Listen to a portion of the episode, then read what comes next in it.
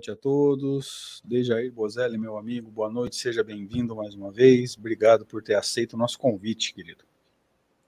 Boa noite, André. Grande abraço. Obrigado eu pelo convite que me fez para tomarmos parte juntos aqui. Obrigado à Rede Amigo Espírita pela oportunidade e obrigado a todos os companheiros que estão conosco aí.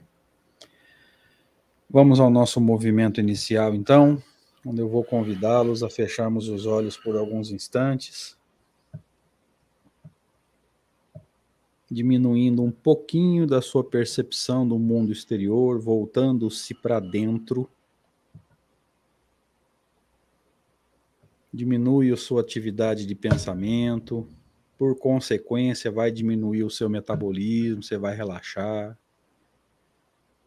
Nesse caso, é normal você sentir sono, não é nada mediúnico, é um estado natural de relaxamento do corpo.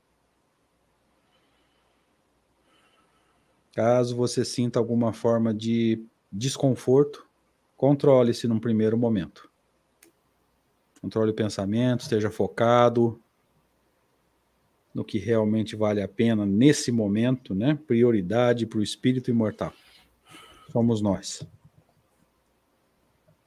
Vamos agradecer essa oportunidade de estarmos aqui buscando esse conhecimento, que, como a gente gosta de dizer, é o conhecimento que liberta, como nos ensina o próprio Jesus no Evangelho, no, no texto de João, dizendo que nós conheceríamos a verdade e a verdade nos libertaria. Amigo Jesus, amigos espirituais, muito obrigado por estarmos aqui, por podermos estar aqui buscando buscando esse entendimento, Senhor, que na essência é o entendimento de nós mesmos. Conhecer doutrina espírita é conhecer a nós mesmos, porque doutrina espírita estuda o espírito imortal. Então é um movimento de olhar para dentro. Mas a gente nunca vai deixar de esquecer, é, deixar de agradecer, Senhor, o amparo espiritual que temos, pois temos certeza da presença dos espíritos amigos a partir do momento que em que as nossas intenções são boas, visam o esclarecimento e, por consequência, aquele processo de libertação. Que nós consigamos, Senhor, simpatizar com esses bons espíritos, com os nossos anjos guardiães.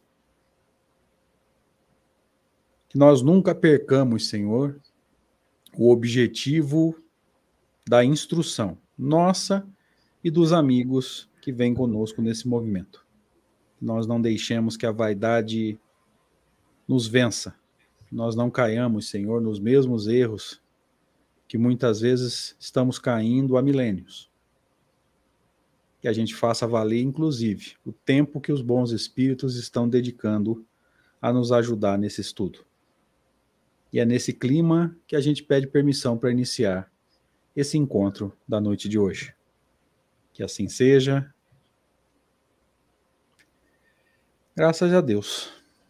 Assim seja. Sejam bem-vindos, queridos. Mais um encontro, como vocês vão ver no banner agora, 91 ou encontro número 91, para estudo dessa obra fundamental, extraordinária de Allan Kardec, que é o livro dos médiuns. É, iniciando hoje, como nós dissemos, né, um capítulo novo, nós estamos iniciando, como vocês vão ver no, no slide agora, o sexto capítulo da segunda parte que Allan Kardec chamou de manifestações visuais. Tá? Mas eu vou voltar a isso daqui a pouquinho.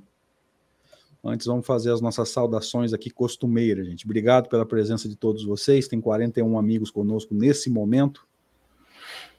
Obrigado, Rede Amigo Espírita. Né? Eu dedico esse agradecimento ao nosso querido amigo irmão Zé Aparecido, que possibilita isso aqui já há bastante tempo esse estudo, mais de dois anos, um movimento contínuo, pelo menos da minha parte, há quase 10 anos já. No final de 2023, eu vou completar 10 anos de estudo sequencial praticamente ininterrupto. Eu fico muito feliz e percebo né, o quanto eu cresci como ser humano e como expositor espírita com essas oportunidades. Então, Zé, que Deus te abençoe sempre. Deja, quer fazer as suas considerações? É, faço minhas suas palavras em relação ao Zé também. Quero desejar para a filha dele, que, se não me engano, vai ter uma, uma cirurgia por esses dias, né? Que tudo possa correr bem lá. Estaremos em oração por ela com toda certeza. Rafaela, uma pessoa muito boa. Então vamos lá, vou tirar o banner aqui e a gente vai se aproximando então dos slides. Como nós dissemos, né? É, nós estamos na segunda parte do livro dos médios. Quando começou a segunda parte, gente, vocês vão lembrar que foi o momento em que o Deja embarcou nessa viagem conosco aí, pelo livro dos médios, tá? chamada Manifestações Espíritas. É, a segunda parte é dividida em quatro partes. Essa primeira parte, ou primeira subdivisão, Kardec chamou lá na, no, na, na folha de rosto de A Teoria de Todos os Gêneros de Manifestação. Esse é o sexto capítulo dessa é, segunda parte. Só uhum. para lembrar, a gente não pode deixar de caracterizar isso. Prioritariamente, nós estamos usando a tradução de Maria Lúcia Alcântara de Carvalho, não obstante, vocês vão se lembrar. Em alguns momentos, o Deja está com o livro físico na mão ali e ele vai fazendo é. comparações conforme a necessidade for surgindo.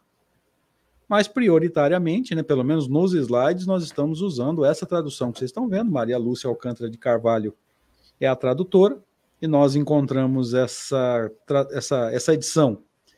Essa tradução foi editada pelo Centro Espírita Leão Denis, do Rio de Janeiro, que é também uma editora, tá, gente? Não é só um centro espírita. E aí nós encontramos na Kardecpédia, que é essa ferramenta extraordinária de trabalho que o Cosme Massi criou e possibilita para todos nós esse movimento de pesquisa e de entendimento das obras de Allan Kardec, assim como, né, o download de várias traduções das obras de Kardec ali gratuitamente. Tá? E não esquece desse detalhe, né? Pro, pro, pro, pro Cosme poder postar esses livros lá para baixar, gente, eles têm que ser de domínio público, tá? Senão ele estaria estimulando a pirataria. Aqui tem um detalhe técnico aqui, não interessa muito, mas só para esclarecer. As obras de Allan Kardec, elas já são de domínio público há muito tempo. O que tem direitos autorais, gente, é a tradução, tá? As obras de Kardec já são de domínio público há muito tempo, mas a tradução tem direitos autorais porque o cara faz a tradução para uma editora. Então, esses que são citados aqui, colocados à disposição na, na Kardecpédia, são é, de domínio público. Você pode baixar tranquilamente sem cair no, no erro, vamos dizer assim, da, da pirataria, tá? Lógico que o autor do, do, do site, no caso o Cosme Massi, é, ele não ia nos, nos, nos colocar em risco né, de oferecer uma coisa que não é de domínio público. É como se eu é, pegasse um livro que não é de domínio público, ou, por exemplo, né, um filme que não é de domínio público, tem direitos autorais e mandasse para você, gente. Além de baixar ser crime, eu ainda estou passando para frente uma coisa que não é minha, seria crime, e o autor da, da Kardecpédia não faria isso. É, Deja, você quer complementar alguma coisa? Não, tranquilo. Então nós vamos para o primeiro slide de hoje, tá, gente? Não tem o último slide da semana anterior, porque é troca de capítulo, tá? Então Allan Kardec inicia o capítulo pelo item 100, nos dizendo que de todas as manifestações espíritas, espirituais, mediúnicas, enfim, você pode chamar como você quiser, as mais interessantes, sem dúvida alguma, são, as, são aquelas através das quais os espíritos podem tornar-se visíveis. Pela explicação desse fenômeno, ver-se-á que ele não é mais sobrenatural do que os outros, portanto, totalmente natural. E a própria frase aqui, né, Deja, vai dizer isso. Pela explicação do fenômeno, lembrando do segundo capítulo da primeira parte, se você entende o fenômeno, se você encontrou a causa e as leis do fenômeno, o que era considerado sobrenatural passa a ser considerado natural. Então veja que no final da frase aqui ele ele confirma isso. Ver-se-á que ele não é mais sobrenatural do que os outros. Primeiramente, apresentamos as respostas dadas pelos espíritos sobre esse assunto. Então, nesse primeiro momento, o que, que ele está fazendo, gente? Ele está caracterizando de que forma ele vai começar o capítulo.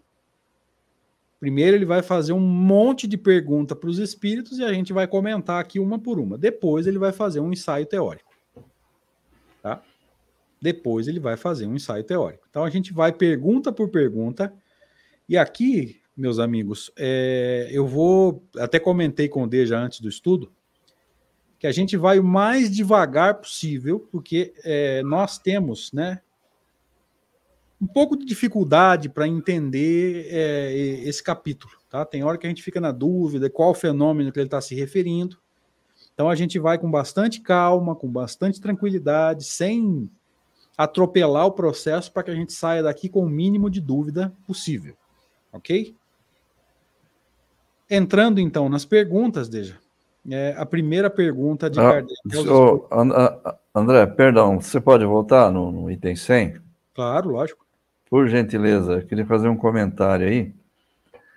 É, a gente tem, às vezes, abordado aqui, até, até como curiosidade, e é o caso de agora, nada mais que isso, mas para ressaltar a importância da análise das traduções, que contém erros e que, por vezes, esses erros são mais significativos ou menos significativos. Eu quero dar um exemplo aqui nesse início aqui. Você vê o texto está aí, ó, de todas as manifestações espíritas, as mais interessantes, sem dúvida alguma, são aquelas através das quais os espíritos podem tornar-se visíveis.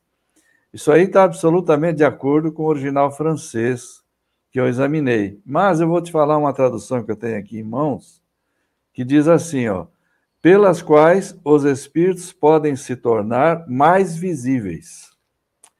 Percebam que pode parecer um detalhe, né? Mas as traduções, às vezes, por descuido, um escorregão, uma falta de atenção aqui ou ali, às vezes do revisor, né? Não apenas do tradutor, e não intencional também, não tem nada de intencional, são descuidos que podem ocorrer. Por isso que é muito importante, sempre que alguma coisa nos, nos dá dúvida, a gente buscar é, é, examinar a fundo a questão. Aqui, quando eu li, hoje eu fui ler isso aqui e falei, não, esse texto aqui está errado. Aí, como eu tinha os slides que o André havia me mandado, e essa tradução da Maria Lúcia eu não, acho que eu não tenho ela aqui no computador, teria que ter olhado na KardecPad, mas ia demorar mais. Eu falei, bom, eu vou entrar na KardecPad e vou direto no original francês. E aí foi o que eu vi. Não tem mais, tornar-se mais visíveis. Porque é, não faz sentido isso. Para o espírito se tornar mais visível, era preciso que ele já fosse visível, normalmente. Né? Você teria ele... que intensificar o fenômeno, né? É, não é isso, então, portanto, eu quero chamar a atenção para isso mais uma vez. Cuidado com as traduções. Segundo, ele fala: ver-se-á que ele não é mais sobrenatural do que os outros. É, como o André já ressaltou, nos capítulos anteriores, ficou perfeitamente demonstrado que nenhum deles é sobrenatural. Então, quando ele fala que ele não é mais sobrenatural do que os outros, como os outros não eram, é óbvio que esse também não é. Era só isso, André. Obrigado aí. Imagina. Obrigado pelos esclarecimentos aí.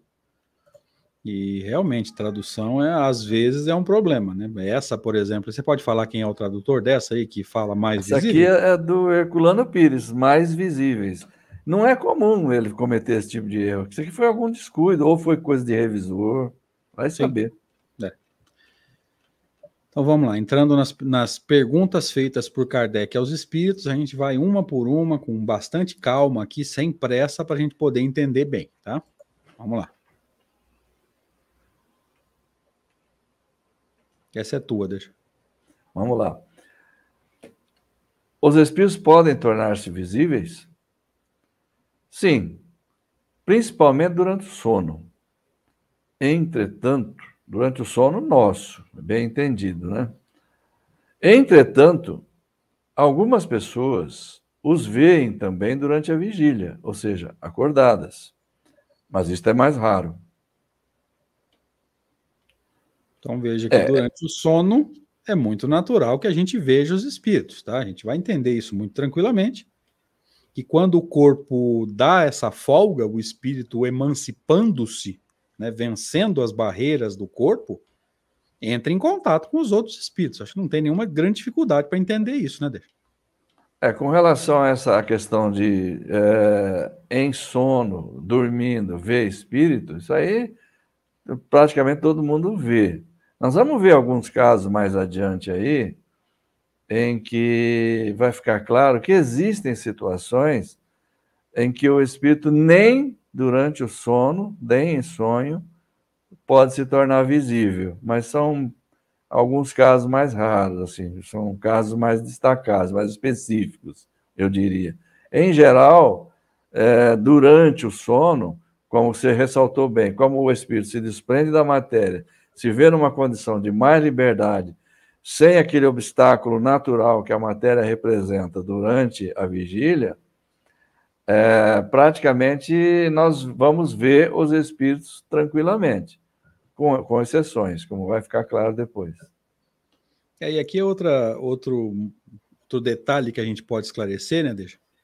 É que você fora do corpo, ou eu, né, nós fora do corpo, a gente vai ver os espíritos salvo raríssimas exceções, como você disse, a gente vai ver os espíritos, tá? É, é, é, melhor a gente não confundir isso, né? Eu estou fora do corpo e vendo os espíritos com o sonho, que é a lembrança do que aconteceu, muitas vezes misturado com uma atividade cerebral que não diminuiu tanto durante o sono do corpo, tá? Então não confunda eu estar fora do corpo, vendo os espíritos, porque eu estou fora do corpo, muito natural que a gente veja, com aquilo que eu lembro do que eu fiz fora do corpo. Tá? A gente não pode estar confundindo ah. os dois fenômenos. É, porque se, você destacou bem que se for é, levar isso a ferro e fogo, eu, por exemplo, posso dizer que nunca vi um espírito, porque eu nunca lembro de nada. Então é interessante saber que não é uma questão de lembrar. Lembrar é uma particularidade que vai de cada um, em decorrência de alguns fatores, mas ver, a possibilidade de ver é de todos, uma vez desprendido do corpo. É, porque para para pensar, gente, é, assim como o Deja falou agora, essa é uma característica minha também, tá? O, a minha, minha noite de sono, ela me dá a impressão de ter sido cinco minutos, de ter tido cinco minutos. De ter passado instantaneamente, porque eu não me lembro de nada do que eu sonho. Então, se você não lembra de nada, dá a impressão que não passou tempo. O livro dos Espíritos até toca nesse assunto, né? Parece que a noite é um, um instante. Parece que você fechou o olho e abriu daí um instante e passou muitas horas, na verdade, tá? Então, não confundir você estar fora do corpo, vendo os espíritos, com aquilo que você lembra quando você volta para o corpo, o corpo acorda que é o sonho, que é a lembrança. O livro dos Espíritos é muito claro nesse sentido. Ok? É isso, deixa? Sim, vamos em frente. Mais um pouquinho. Aí, continuando. Observação. É, enquanto o corpo descansa, o espírito libera-se dos elos materiais. Ele fica mais livre e pode mais facilmente ver os outros espíritos com os quais estabelece comunicação. O sonho é apenas a recordação desse estado, é o que você acabou de falar. Quando de nada. Hã? Ah, eu podia ter destacado essa frase, mas acabou, acabei, acabou passando. É, eu também não, não, não, não grifei, andei grifando umas coisas aí. Quando de nada nos lembramos, dizemos que não sonhamos. A alma, porém, não deixou de ver e de gozar de sua liberdade. Nós nos ocupamos aqui, mais especialmente, das aparições no estado de vigília. Ou seja, como esse negócio de ver quando está dormindo é normal, isso aí nós não vamos tocar, não vamos tratar disso. Nós vamos tratar de, de, da visão acordado, estando acordado. É isso que ele vai tratar nesse capítulo. Né? Porque é, ver dormindo, todo mundo vê. É, a observação foi é, dá a impressão de ter sido nesse sentido, né? Deixar é. claro que, embora você ver os espíritos quando, você, quando o corpo está dormindo, você está fora do corpo, também seja uma forma de manifestação visual. E aqui é bom a gente perceber uma coisa, né, Deja? Veja que o nome do capítulo não é nem vidência, nem aparição e nem ver os espíritos em sonho. De alguma forma, não. vai abranger isso aí tudo, ele vai diferenciando os fenômenos. Tá? Exato. Lá na frente, ele vai chamar os médiums videntes. Nós até encaixamos algumas coisas aqui. Tá? Mas é, ele nem chamou de mediunidade de evidência, nem de ver uhum. os espíritos fora do corpo, né, na chamada emancipação da alma, nem das aparições, que é o que o movimento costuma chamar de materialização. Então, o que, que ele está é. dizendo aqui? Embora ver os espíritos fora do corpo seja uma forma de manifestação visual, não vai tratar dela, isso aí já foi discutido no livro dos espíritos. Gente. Se você está fora do corpo, é natural que você veja os outros espíritos salvo exceções, como o D já disse agora há pouco. É uhum. É isso? É isso. Tranquilo até aqui? Tranquilo. Passo à frente, então. Aqui ele sugeriu ver para. É, aqui no final, gente, tem um número 10, vocês estão vendo ali depois do estado de vigília. Aí tem uma, observa, é, uma, uma, um adendo, vamos dizer assim, de Kardec, é ver para maiores detalhes sobre o estado do espírito durante o sono, evidentemente sono do corpo, livro dos espíritos, capítulo da emancipação da alma, questão 409, que eu tomei a liberdade de trazer para a gente aqui. Ó. Uhum. Frequentemente num estado que ainda não é o de sonolência, ou seja, você não está dormindo ainda. E tinha um pouquinho antes disso, né, desde uma pergunta, e aí a gente vai entendendo o método de Kardec, se era necessário o sono completo para a emancipação da alma, e os espíritos disseram que não. Sim. Então veja que aqui ele está aprofundando o que ele já tinha dito lá atrás, salvo engano, é 403, mas se não for, é por ali. Então, frequentemente, num estado que ainda não é o de sonolência, quando estamos com os olhos fechados, vemos imagens distintas, figuras cujos detalhes mais minuciosos aprendemos, ou seja, você consegue captar esses detalhes mais minuciosos. Uhum. Será isso um efeito da visão ou, da, ou de imaginação? E os espíritos responderam para Kardec que o corpo estando entorpecido, o espírito procura quebrar suas correntes.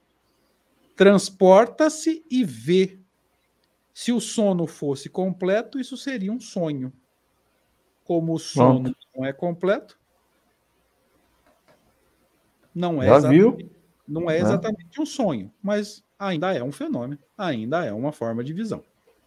Fica imaginando um negócio assim: o espírito bota a cabecinha para fora, você, você, dá uma deitada na cadeira de balanço ali, dá, entra num ligeiro torpor ali, o espírito já bota a cabecinha para fora e já vê. Começa a ver. Se tiver por perto. Tranquilo até aqui, gente? Poder mandar, deixa? Por mim, sim. Os espíritos que se manifestam à visão pertencem mais a uma classe do que a outra? Não. Eles podem pertencer a todas as classes, as mais elevadas como as mais inferiores. Então, é possível que haja aparições de qualquer tipo de espírito, de qualquer nível, vamos dizer assim, qualquer grau da escala, né? Está dizendo aqui que não é privilégio nenhum, todos eles podem é, manifestar-se à nossa visão. Isso fica claro, né? É. Três. Todos os espíritos podem manifestar-se visivelmente? É, repetiu, né? Todos o podem. Todos o podem. Mas para isto, nem sempre tem a permissão ou a vontade. Quer dizer, poder pode. Fica claro, né? Lá em cima a pergunta. Desculpe. Imagina. Eu acho que o poder aqui, né? Todos os espíritos podem. Esse podem está no sentido de é possível, né? É possível, exatamente. Tem a capacidade. Agora, dependendo da situação, não vai ter, ou se ele pode não querer, porque vai depender também da vontade dele, né? Ou ele pode não ter permissão para isso, em determinadas situações. A pergunta anterior está dizendo, aqueles que a gente vê são mais de uma classe que de outra? Não, ele pode ser de qualquer uma. Tá bom. Todos, então, podem manifestar-se? Sim, todos podem. Agora, tem essa questão. Nem sempre terão vontade de se manifestar e nem sempre terão permissão para isso também. Até aqui parece bem tranquilo para entender, né? É, até agora vai indo bem. Então vamos lá. Quatro. Qual é o objetivo dos espíritos que se manifestam visivelmente? Isso depende. Conforme sua natureza, o objetivo pode ser bom ou mal. Então, eles deixaram bem em aberto aqui para nos dizer o que? O objetivo depende da natureza do espírito. Espíritos uhum. bons se manifestam visivelmente com boas intenções. Gente, lembra de Jesus? No, é, pela, pelo fruto você conhece a árvore? É. Então é óbvio que você não vai ver um bom espírito se manifestar, seja visualmente, seja qualquer forma, é, para fazer maldade. E também, raramente, você vai ver um espírito mais atrasado, um espírito de terceira ordem, se manifestar para fazer é, aparecer para fazer coisas boas. Então, conforme a natureza moral do espírito, aqui é bom a gente até complementar esse natureza aqui, né, Dê? É, sim. Conforme a natureza moral do espírito, o objetivo pode ser bom ou mal. Sim. Quinta, ou cinco, como esta permissão pode ser dada quando o objetivo é mau? Kardec sempre detalhista nas perguntas, né? Às vezes o objetivo é mau. Por que, que Deus dá a permissão? É então para experimentar aqueles aos quais eles aparecem. A intenção do espírito pode ser má, mas o resultado pode ser bom. Então, por exemplo, hum. processos obsessivos, quando há um, um, certo grau de afinidade fluídica entre aquele que se manifesta e aquele que tem, é, presencia o fenômeno, é, às vezes é necessário que ele é, receba esse susto, entre aspas, para de alguma forma despertar um pouco para essa realidade que é a imortalidade da alma e a possibilidade da comunicação enfim, ó, essa frase é muito boa. A intenção do espírito pode ser má, mas o resultado pode ser bom. Lá na frente vai dar uma forma de lucro, né? Evidentemente não é lucro financeiro, tá, gente? Entenda uma metáfora aí. Exato. Podemos mandar? Aí, até aí, para mim, tá beleza. Sexta. Qual pode ser o objetivo dos espíritos que têm má intenção, tornando-se visíveis? Assustar e muitas vezes vingar-se. Que é isso que você acabou de, de, de mencionar, e em determinadas circunstâncias, é, com, apesar do fato ser, ser mal, a intenção não ser boa, etc., é, pode ser algo que seja oportuno, que pelo uma aprovação para a pessoa, pela qual ela tenha que passar, é, um tipo de obsessão qualquer que pode estar em vias de processamento, ou se processando, né? Em que o espírito consegue se mostrar à pessoa, muitas vezes de forma a ameaçá-la, assustá-la, causar uma medo, enfim, sei lá. Então, é, são situações específicas, evidentemente. Né? Mais uma? Pode ir. Qual o objetivo dos espíritos que vêm com boa intenção? Consolar as pessoas que deles sentem saudades, provar que eles existem e estão perto de vós, dar conselhos e algumas vezes reclamar assistência para si mesmos. Você vê que aqui ele coloca quatro ou cinco objetivos já de cara, né? Quer dizer, primeira coisa que pode acontecer e que provavelmente aconteça com muita gente, consolar as pessoas que deles sentem saudades. Quantos casos, né? Quantos casos existem e que em algumas situações a pessoa pode ter essa possibilidade de ver o ente querido. Falar, oh, não, tá bom, ele não morreu. Certeza que ele não morreu agora, né? Então, provar que eles existem, estão aí, por perto. Outras vezes, o quê? Dar conselhos? Dar conselhos aqui é interessante, porque aqui já é uma coisa mais ostensiva, né? O sujeito está aparecendo, o espírito está aparecendo, fazendo-se visível para dar algum conselho. Porque nós sabemos, e estudamos isso sábado à noite, inclusive na, no estudo da revista, né?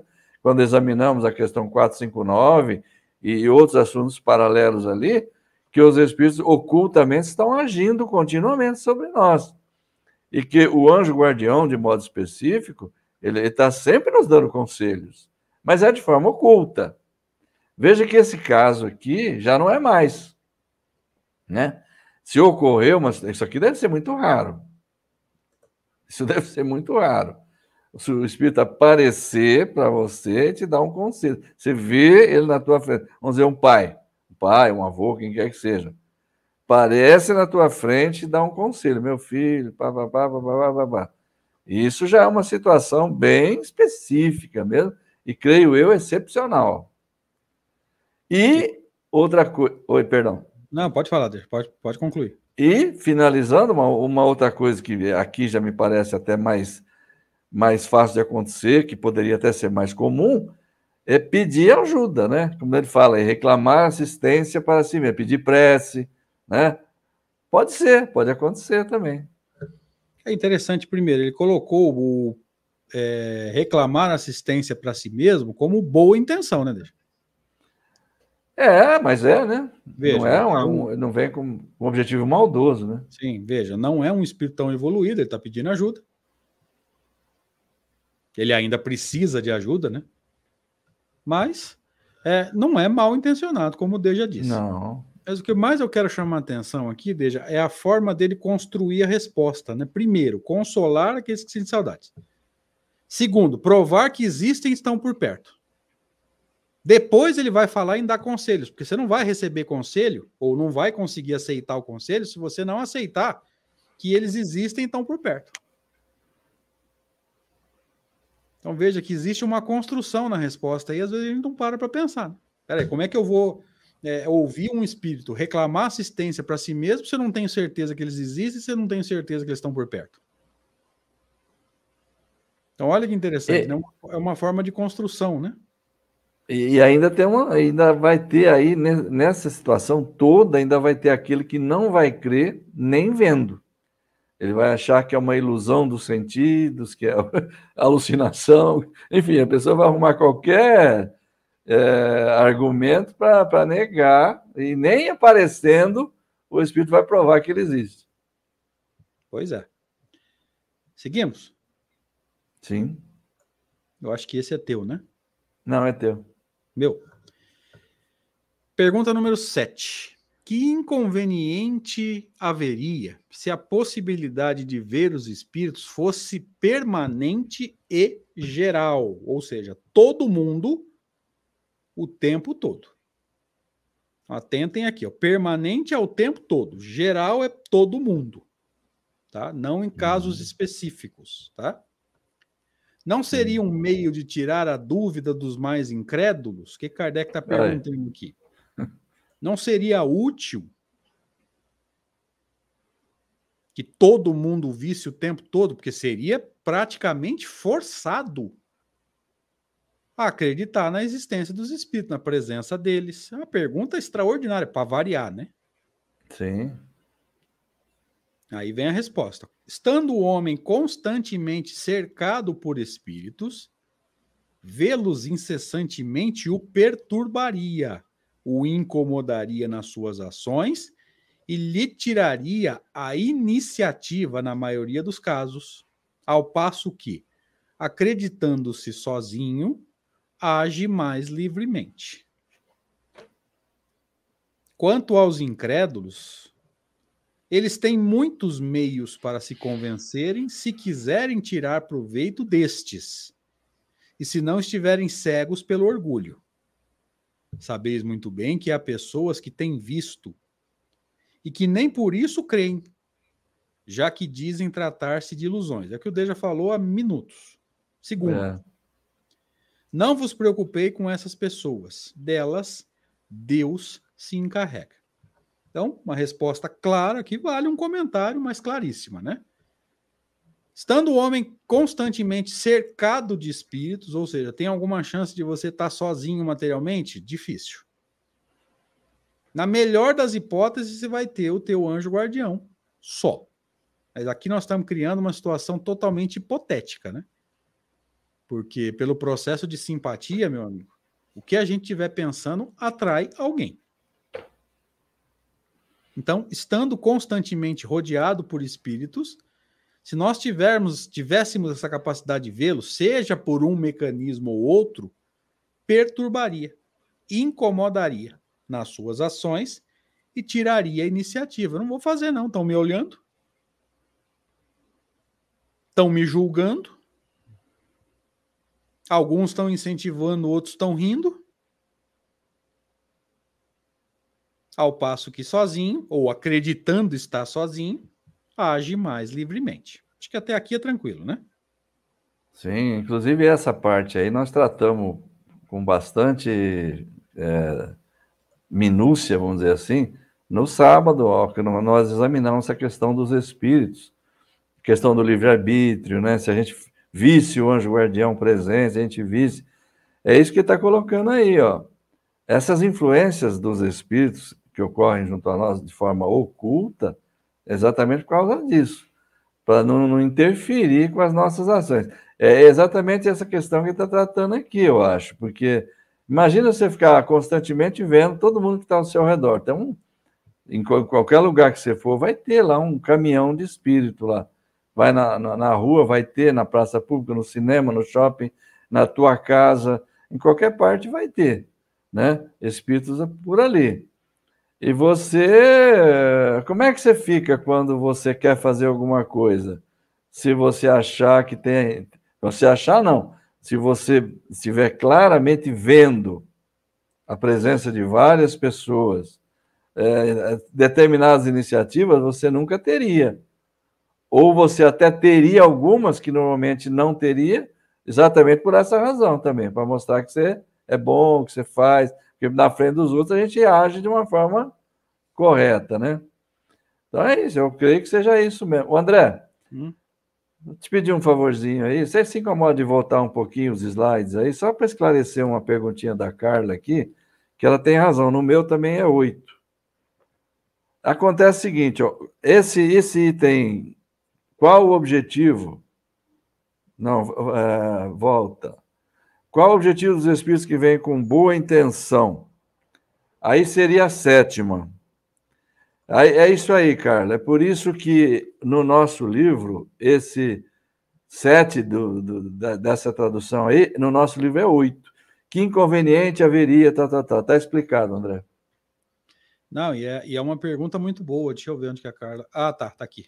No meu livro é oito. É, é, é, o mesmo, é o mesmo problema, gente, ou muito parecido, pelo menos, com a questão 1011 do Livro dos Espíritos, que alguma editora, algumas editoras mexeram lá. Como a uhum. 1011 está faltando no original, algumas editoras pegaram a 1012, puxaram para 1011, pegaram a 1013, puxaram para 1012. Então, é. essas editoras que mexeram nos números, da, da 1011 para frente, não bate. Não bate mais. Não bate. O que era 1012 num tá 1011 no outro, etc, etc, etc. Aqui pode ter acontecido a mesma coisa, tá? Olha lá, é o Haroldo, o Haroldo tá falando uma outra coisa, e aí vai ter diferentes situações, né? Eu acho que essa versão do Haroldo e da, e da messalina é o mais correto. 6 e 6A e aqui 7. É. E aqui o do Herculano ele vai do 6, depois ele vai para o 7. Esse qual o objetivo dos espíritos que vem com boa intenção é 7, não é 6A. Então, é, foi bom a Carla ter feito esse comentário, nós agradecemos. Que bom que o D já viu, para mim tinha passado. Para deixar claro aí, ficar atento com relação à pergunta e se não se preocupar tanto com o número, tá, gente? Fica bem atento aí. É. E fica é, ate, ate, é, apeguemos-nos ao texto, né? Não ao número. Ao conteúdo, é. Isso, Vamos ao conteúdo, pra... né, André? Senão não vai bater aí o número, tá? Que bom que foi feito esse uhum. comentário. É, é aquilo, né, gente? Cada editora acha que pode mexer e vira essa miscelânea que você está vendo. Que bom que nós percebemos que tem diferença. Acontece. Acontece, Acontece. muito isso. Sim. Sim, com certeza. Vamos lá? Vamos em frente. Aqui tem a segunda parte, ele muda de assunto dentro da mesma resposta. Quanto aos incrédulos, eles têm muitos meios para se convencerem. Precisa da, da, da, da, da visão, vamos dizer assim, permanente e geral para todo mundo? Não precisa. Eu acho que não. Até porque foi dito lá no começo, gente. Isso mais incomodaria do que ajudaria. É. O que mais incomoda do que ajuda, deixa que Deus tem meios para convencer os incrédulos. Tá? Vai acontecer, fica tranquilo. Os mecanismos de Deus vão, vão criando é, circunstâncias, vamos dizer assim, né? É. Até porque ele deixa claro, tem muita gente que vê e continua negando do mesmo jeito. Então não é um meio de convencimento infalível, assim, né? É. E perturbaria mais causaria mais transtorno e perturbação do que ajudaria. Se fosse um negócio absoluto, né, Deja, infalível, é. até entenderia, mas. É, até entenderíamos. Talvez a gente já tenha ouvido falar, e nós já comentamos isso em muitos estudos também, de pessoas que foram às reuniões de, de, de manifestação física, né? As, por exemplo, as aparições, viram uhum. os espíritos e saíram duvidando do mesmo jeito. Ou então até mudaram de crença, né? Não, realmente eu vi um espírito lá, eles, a maioria vai falar materialização, né? Então vamos usar essa linguagem para os amigos entenderem, né? É, eu vi um espírito materializado. Ok, ele saiu acreditando, ele viu, mas o que, que mudou na vida dele? Porque, gente, se você tiver certeza da imortalidade da alma e não mudar nada na tua vida, você não entendeu nada da doutrina espírita. Lembra? Filosofia de consequências morais. Um dos pontos fundamentais dessa, doutrina, dessa filosofia. A alma é imortal. Então eu também sou. E se essa certeza não alterar nada na nossa vida, gente, o que, que adiantou você entender que você é imortal? É verdade. Não muda nada. Você respirou fundo, eu achei que você ia comentar alguma coisa dele. Vamos para frente? Não, eu vou, eu, vou, eu vou fazer uma observação aqui, voltando ao caso da numeração aí. Eu dei um pulinho rápido aqui na Kardecpédia, lá no, no original francês, e lá não é nem 6A, lá é um tracinho. Igual tá. Igual tá, acho que aqui, do jeito que você colocou é, aqui. É, nessa né? tradução aqui tá um tracinho. Lá no francês está assim também. E a próxima vai ser a 7, não a 8, como está no meu livro aqui. Interessante, né? Não, e é, é interessante, Deja, porque há um tempo atrás, quando começou a pandemia, ali começou em 2020, nós criamos aqui no Portal de Luz, nas manhãs de sábado, eu ainda não tinha o estudo do, do Céu e Inferno, nós criamos um, um estudo do Livro dos Médiuns. Tinha umas 20 pessoas, tá? tinha um grupo bom, a galera interessada. Uhum. Nós fizemos sete, oito encontros, não desistiu ninguém, para você ter uma ideia. Uhum. E a gente fazia essas comparações de, de tradução. Porque eu vinha com uma, uhum. inclusive eu usava os slides que eu uso aqui, e era quase paralelo, que ambos começaram no começo em 2020. Então era quase assim. O que eu falava na sexta-noite, eu falava no sábado de manhã, é, de novo, lá no Portal de Luz. E cada médium ou cada pessoa que estudava com a gente levava uma tradução. Um ia com o Guilom Ribeiro, que é o da FEB, o outro ia com o Salvador Gentili Elias Barbosa, que é a tradução do, do ID lá de, de Araras. É. É, outro ia com o Herculano Pires, que é a da LAC, né, Livraria Espírita Allan Kardec. E E a gente fazia as comparações para ninguém sair com dúvida. Então é interessante aí fazer essas, essas colocações no chat. Quando a gente conseguir perceber, a gente fazer esse comentário para ninguém sair com dúvida, tá? Veja, encontramos uma, uma, uma, uma diferença de tradução que não deixa de ser significativa, né? É, porque veja bem, daqui para frente nenhum número mais vai bater aqui no meu livro. Todos, no teu livro vai, vai, vai dar diferença, da Carla também, vai dar diferença em todos, né? É, em todos. E a hora que tiver outro tracinho, aí já vai dar diferença de dois números, né? vamos lá? Vamos que vamos. Então, aqui a gente comentou aqui essa observação. Posso ir?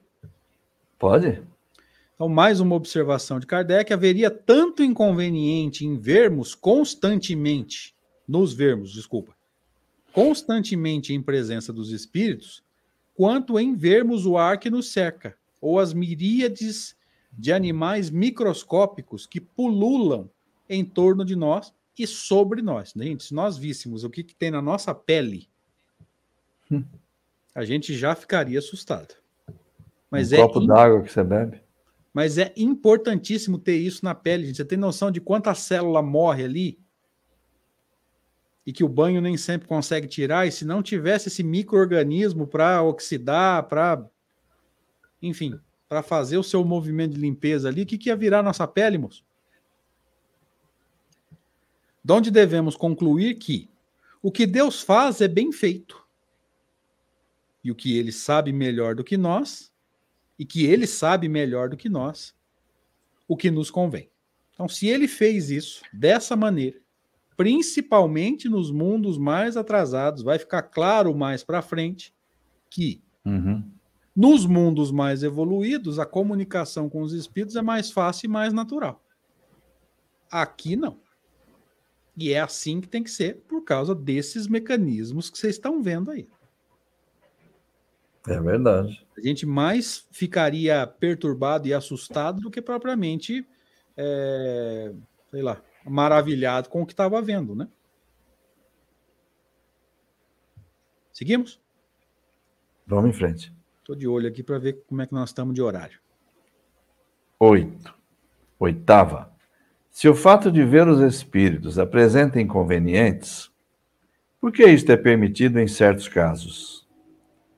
Ele vai investigar, obviamente, mas aqui já é em certos casos, não é uma visão geral. Então a resposta: a fim de dar uma prova de que nem tudo morre com o corpo e de que a alma conserva sua individualidade depois da morte.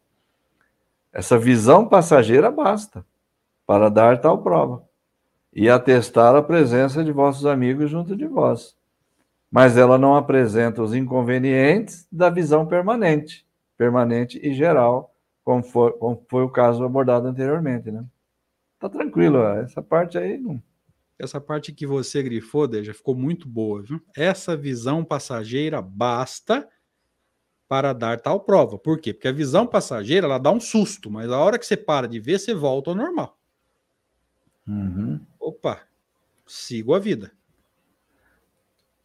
Mas já foi suficiente para você perceber, ó, tem, aí tem alguma coisa a mais tem aí. Alguma né? coisa a mais aí, não é só matéria, não é só. Né? Aí ele diz assim: e atestar a presença. Gente, você já parou para pensar que presença é o final de um raciocínio? Existência, sobrevivência. Aí falou muito bem para cima ali, ó, conservação da individualidade, que é um fator que eu bato muito Fator importante para quem estuda a doutrina espírita. Quando você diz, eu estou vendo um espírito aqui, a presença dele está aqui, você está dizendo, você está no, no, final de um processo. Ou seja, você acredita na existência, na sobrevivência, aquilo que a gente bate sempre, né? Para uhum. que haja esse entendimento mais, mais profundo, né? Mas esse susto, se é que eu posso usar esse termo, né? Essa, essa visão passageira já tem esse essa capacidade de, de, de, de dar aquele baque, né? Opa, peraí. Nem tudo acaba com a matéria. Mas, como o próprio Kardec disse, os espíritos responderam aí, desculpem, sem o inconveniente da visão permanente, né? Que toleria o nosso livre-arbítrio, né? É. Mais um? Realmente. Vamos que vamos. Essa é minha? É. Como nós comentamos há alguns instantes, ó, nos mundos mais adiantados que o nosso, vence os espíritos com mais frequência? E eles responderam para Kardec que quanto mais o homem se aproxima da natureza espiritual, mais facilmente estabelece comunicação com os espíritos. Gente, a visão é uma dessas formas de comunicação. Tá? Uhum. Aqui ele falou em princípio geral. Ó. Quanto mais o homem se aproxima da natureza espiritual, mais facilmente estabelece comunicação. Pode ser o pensamento. Também. A visão é uma delas, tá? É a grosseria do vosso envoltório, corpo, que torna mais difícil e mais rara a percepção dos seres etéreos. Perfeito. Ou seja, os nossos olhos ainda são grosseiros e bastante limitados nas escalas de cores, nas escalas de luminosidade. E aqui a gente extrapola, né? Escala de cor, escala de luminosidade, evidentemente é visão física, né? Uhum. Mas é essa limitação, ou seja, é o fato de nós sermos dependentes dos olhos físicos. Desculpem usar esse termo, né? Porque não existe um olho que não seja físico. Eu estou levando os amigos a um erro de, de interpretação, deixa. Mas é a limitação desses olhos aí que atrapalha tudo. Ou seja, né, nós aqui no plano físico somos dependentes de órgãos dos sentidos. É aí que está o, o X da questão, né? E, e o, a, nesse modelo encarnatório da Terra, desse tipo de mundo, como os corpos são, como ele fala na, na, na resposta, os corpos ainda são bastante densos, bastante grosseiros, eles limitam muito a ação ou a liberdade do espírito. Então, o espírito tão logo se desprende. Veja como que é, a coisa tem uma lógica, né? Deu uma, um leve torpor, não precisa nem adormecer por inteiro, tal. Você vê que o espírito já está pulando fora, já está tentando sair, já está tentando uh, se emancipar, alcançar uma condição melhor, então ele já tem condição de ver mais, já tem condição de, de uma percepção mais ampla e tudo mais, né? Tamanha é a limitação imposta pelo escafandro, como gostam de dizer os autores espíritas, né? pelo escafandro que nos envolve. Você vê o quanto que a gente ainda é, é limitado pela matéria, né, Deixa. Se o olho der um problema, a gente não enxerga nem o plano físico. Nada. Talvez, exatamente nesse processo, como consequência, a gente até consiga, né? Um processo de, de espiritualização, né? Não de evolução moral, não é isso, gente. Mas talvez aí o, a limitação do olho físico nos force a, a, buscar um processo de tentar enxergar com olhos não físicos, vamos dizer assim, né? Mas isso é outra história. É outra história. Seguimos? Seguimos. Mais uma. Décima. Essa é tua? É. E Ou dez. Pelo tamanho, provavelmente a gente enxerga, a gente encerra aqui, né? É a derradeira, creio eu. Será racional assustarmos-nos com a aparição de um espírito? É, aqui já é a 11, é isso mesmo. Tá tudo, por enquanto está tudo certo. Aquele que reflete deve compreender que um espírito, qualquer que seja, é menos perigoso que um vivo. Pai, eu adoro essa colocação. É, Acho ela é... maravilhosa. Nós estamos com medo de espírito, cara. E é quem pode prejudicar a gente está encarnado. É. Os espíritos, aliás, vão a toda parte. E não temos a necessidade de vê-los para saber que podemos tê-los ao nosso lado. O espírito que quisesse prejudicar poderia fazê-lo sem se fazer visível e até com mais segurança. Qual o fenômeno ele, se ele for inteligente, é porque. É, olha o que ele vai dizer em seguida. Ele não é perigoso porque é espírito, mas pela influência que pode exercer sobre o pensamento, desviando do bem e impelindo ao mal. E isso ele pode fazer melhor de forma oculta, né? com mais eficácia. Como o Deja lembrou bem, gente, é, sábado, no estudo da revista Espírita, nós conversamos bastante sobre isso, tá? Fenômeno patente, fenômeno oculto. Lá na introdução do livro dos Espíritos, Kardec faz essa classificação. Existe fenômeno oculto, fenômeno patente. Fenômeno oculto é aquele que está acontecendo e você não sabe. Por exemplo, ele pode tá podem estar guiando a minha fala nesse momento, mas como eu não tenho a mediunidade lá que produz os efeitos patentes, eu não sei se sou eu estou falando, ou eles estão me guiando, ou é as duas coisas. Então, para mim, sou eu que estou falando e bola para frente. Existe o fenômeno patente. O que, que é patente? Facilmente perceptível, facilmente visível. É que, evidentemente, que você percebe, né? Que evidentemente é mais raro. Acontece? Claro que uhum. acontece. Existem médiums aí, existem reuniões mediúnicas acontecendo praticamente todo dia. Mas, gente, para cada reunião mediúnica, quantos fenômenos ocultos acontecem?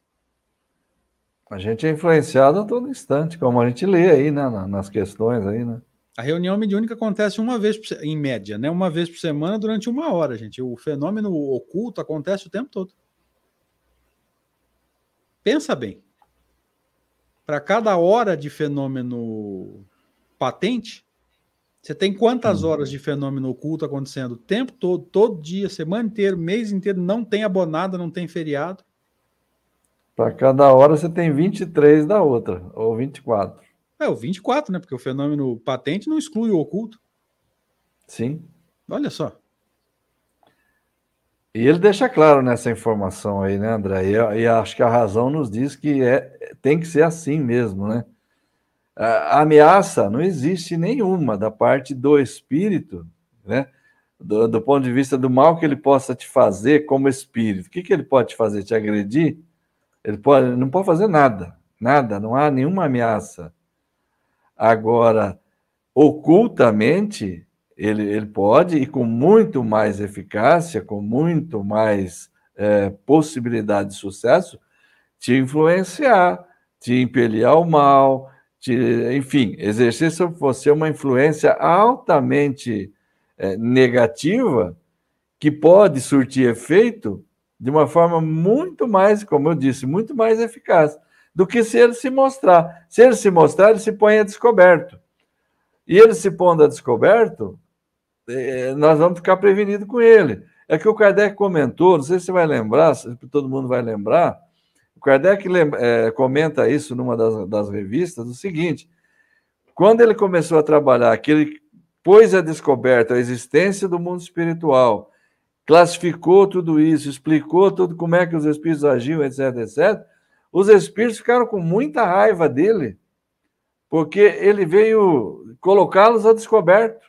Ele veio tirar deles uma arma que antes era oculta, que ninguém sabia que existia. Eles trabalhavam à vontade, faziam o que queriam com as pessoas. Depois, quem teve um pouco de juízo, que conseguiu começar a compreender melhor, através da ciência espírita, como é que as coisas se passavam, começou a se precaver mais. Falou, não, os espíritos estão aí, estão agindo. Aí já, já eles já tinham menos, digamos, menos folga para trabalhar. É, porque o. Não só a ação deles, né? Mas o mecanismo de ação foi descoberto e investigado, né? Não é só o que eles fazem, é. mas de que forma fazem, né? É, do fenômeno revelado. E, como e como trabalhar com isso, como lidar, como se defender, né? No fenômeno oculto acontece de um jeito, no fenômeno patente acontece de outro. Então agora nós sabemos tudo. Não se defende quem não quer. Talvez não queira enxergar, não quer admitir. Tem gente que é orgulhoso ao ponto de dizer não, que esse negócio de espírito me guiando, que nada, para com isso. E nós vamos encontrar isso, tá, gente? Nós ainda vamos encontrar aqueles que dizem que tem corpo fechado, essa frase é boa. Vou fechar. Como, como você costuma falar, vou, dá essa piada sua para mim. Eu sei que a piada é sua, mas eu vou contá-la. Corpo fechado todo mundo tem, porque senão o sangue vazava, né? não é isso que você fala? Você lembrou disso? você contou isso um dia na entrevista lá em Catanduva com o. O Rubens? Como é que... Rubens, com o Rubens. Né? Rubens Silvestre, né? Eu adoro essa frase, gente. Se o corpo, é, se, se, o corpo não fosse fechado, gente, é, é, é lei da hemodinâmica. Uai. Quando você corta o dedo, o que, que acontece? Não está mais fechado, está aberto. Não está mais fechado, não está vazando? É lei hemodinâmica, gente. Não tem como evitar isso. É que eu, eu, as coisas que eu deixo, lembra, gente? É, corpo fechado. Então tá bom. Fazer o quê? Caiu na rede, velho. Mal sabemos nós que a gente é muito influenciável. Não tem nada a ver com o corpo, gente. É afinidade moral mesmo. Se a gente tá com vontade de fazer e tá controlando, né? Que é a maioria de nós, né, gente? Qual, qual imperfeição que você pode dizer assim? Não, eu já me libertei totalmente, eu não sinto nem vontade. Tem. Até tem. Mas a maioria de, da, das imperfeições, gente, o que, que nós estamos fazendo? A gente está controlando, ou seja, tem hora que eu tenho vontade e eu fico na minha para não fazer bobagem. Se você ainda tem vontade de estar tá controlando, você ainda tem porta aberta, porque é a vontade que deixa a porta aberta. E aí eles vão tentar. Esse é o processo de influência. É o desejo, o desejo é que chama. O James pergunta aqui, Deja, por que há espíritos que não gostam que estudemos Kardec, inclusive no movimento? Porque Kardec vai fazer muito mentor de casa espírita e muito mentor de médico ficar desempregado. Porque Kardec dá uma base tão segura, James e amigos, ó, 85 pessoas conosco hoje, uma meia dúzia, chegou pro passe, mas tudo bem. Bom. Essa não podia perder, perdão. Chazinho. Chazinho, cafezinho do final, né? Como diz o Navarro hum. lá no centro dele, né? O cafezinho fraterno. Não tem mais. Não? Não, agora foi abolido por causa da pandemia. Por causa da pandemia. Até porque eu não sei porque o Navarro serve tanta coisa, ele é diabético, ele mesmo não come. Não, mas ele joga para cima de nós, né? Joga. mas vamos lá. Acabei esquecendo até o que eu ia falar. Ficar dando volta e fazendo gracinha, né? É, acontece. Ah, é a pergunta do James, né? É, Kardec, o estudo profundo da obra de Kardec passa rasteira num tanto de, de, de, de, de sistemático, passaria rasteira num tanto de pseudo-sábio, não é só espírito, não, viu, James? É encarnado também, viu? Tem tanta coisa fora do cabo doutrinariamente, tanta palestra motivacional com fundo doutrinário, se você for usar o termo correto, não é nem fundo doutrinário, é raso doutrinário, porque tem muito pouco de doutrina. O cara pega uma palestra motivacional, bota duas, três falas ali de, de, de reencarnação, duas, três de mediunidade e obsessão e fala que aquilo é uma palestra espírita. E é aplaudido de pé pelo movimento. Então nós vamos ter que fazer um meia-culpa também.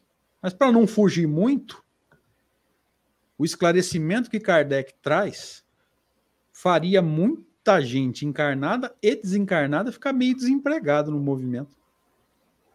Quanto menos se souber de Kardec, mais fica aberto para qualquer teoria. Aí o pseudo sábio vem, fala o que quer, todo mundo acredita. Eu acho que é tranquilo para a gente entender isso, né? Com certeza. Fechamos hoje? Perfeito. Até Muito que nós bom. andamos bem no texto, né? É, avançamos aí um pouquinho, né? Semana que vem. Fomos, gente... até, a, fomos até a. Décima.